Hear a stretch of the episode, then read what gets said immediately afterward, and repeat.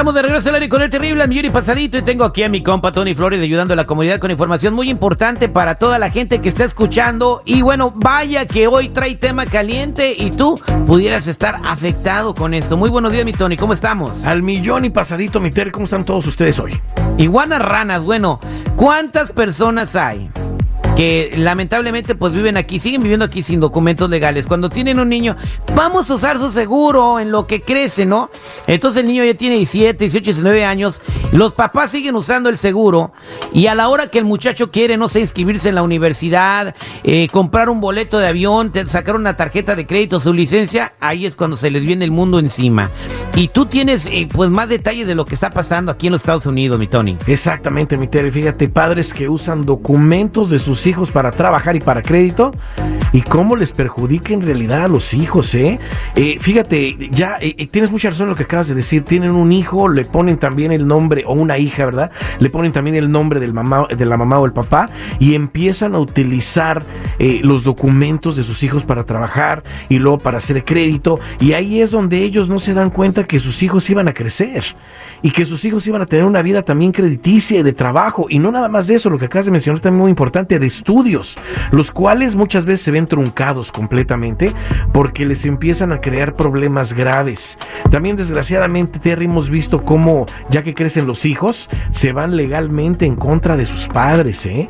porque se sienten defraudados completamente por el, por el, por el padre, por la madre, y se van directamente hasta con las autoridades, con la policía. Eso es muy grave, ¿eh?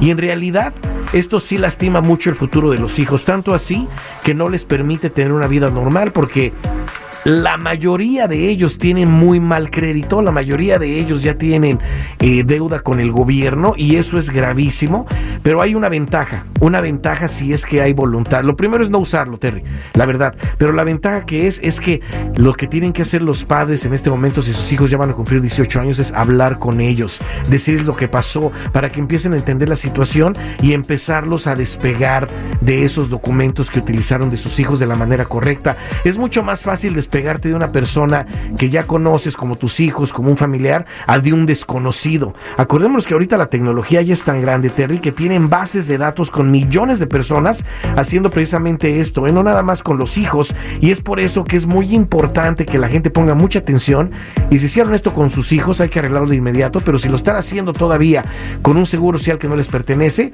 hay que empezar a despegarnos de esos documentos de ya las cosas se van a poner muy graves. Inclusive ya se está hablando de que quieren incrementar eh, el budget de ICE para que vayan en contra de los indocumentados y eso va a traer varias consecuencias. Eso sí, invito a la gente a que hagamos lo correcto, a que en realidad empiecen a despegarse los documentos falsos, obtengamos el número que dé el gobierno para que puedan trabajar de una manera correcta en este país y no olvidemos revisar nuestros antecedentes penales. Te invito a ti que nos estás escuchando a que nos llames a la línea de ayuda si tienes preguntas al 1 1-800-301-6111.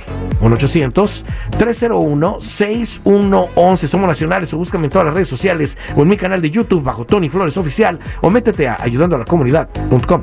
Se comunicó con nosotros a nuestras redes sociales, nos mandó un mensaje a Alicia que tiene una pregunta porque le está pasando algo. Alicia, buenos días, ¿cómo estás? Adelante, te escucha mi Tony. Terry, tengo un problema muy grave. Lo que pasa es que no sé a quién dirigirme porque yo hace muchos años he estado usando un seguro social de la niña de mi mejor amiga. Ella no lo sabe, pero me están llegando cartas de, mis créditos que visite el seguro social y que, y que, que sea mío. Y lo peor es que también me llegó una carta al trabajo. Y ahora mi manager me pide que esto lo resuelva en 15 días y pues la verdad no sé qué, no sé qué hacer. ¿Cómo demonios agarraste el seguro de, de, la niña de tu mejor amiga? Es que ya me lo dio hace muchos años y nunca había tenido problema y la verdad... Ah, o sea, él te lo prestó. Él te lo prestó. Pues hace muchos años me hizo el favor, pero ya después ya no quedamos en nada.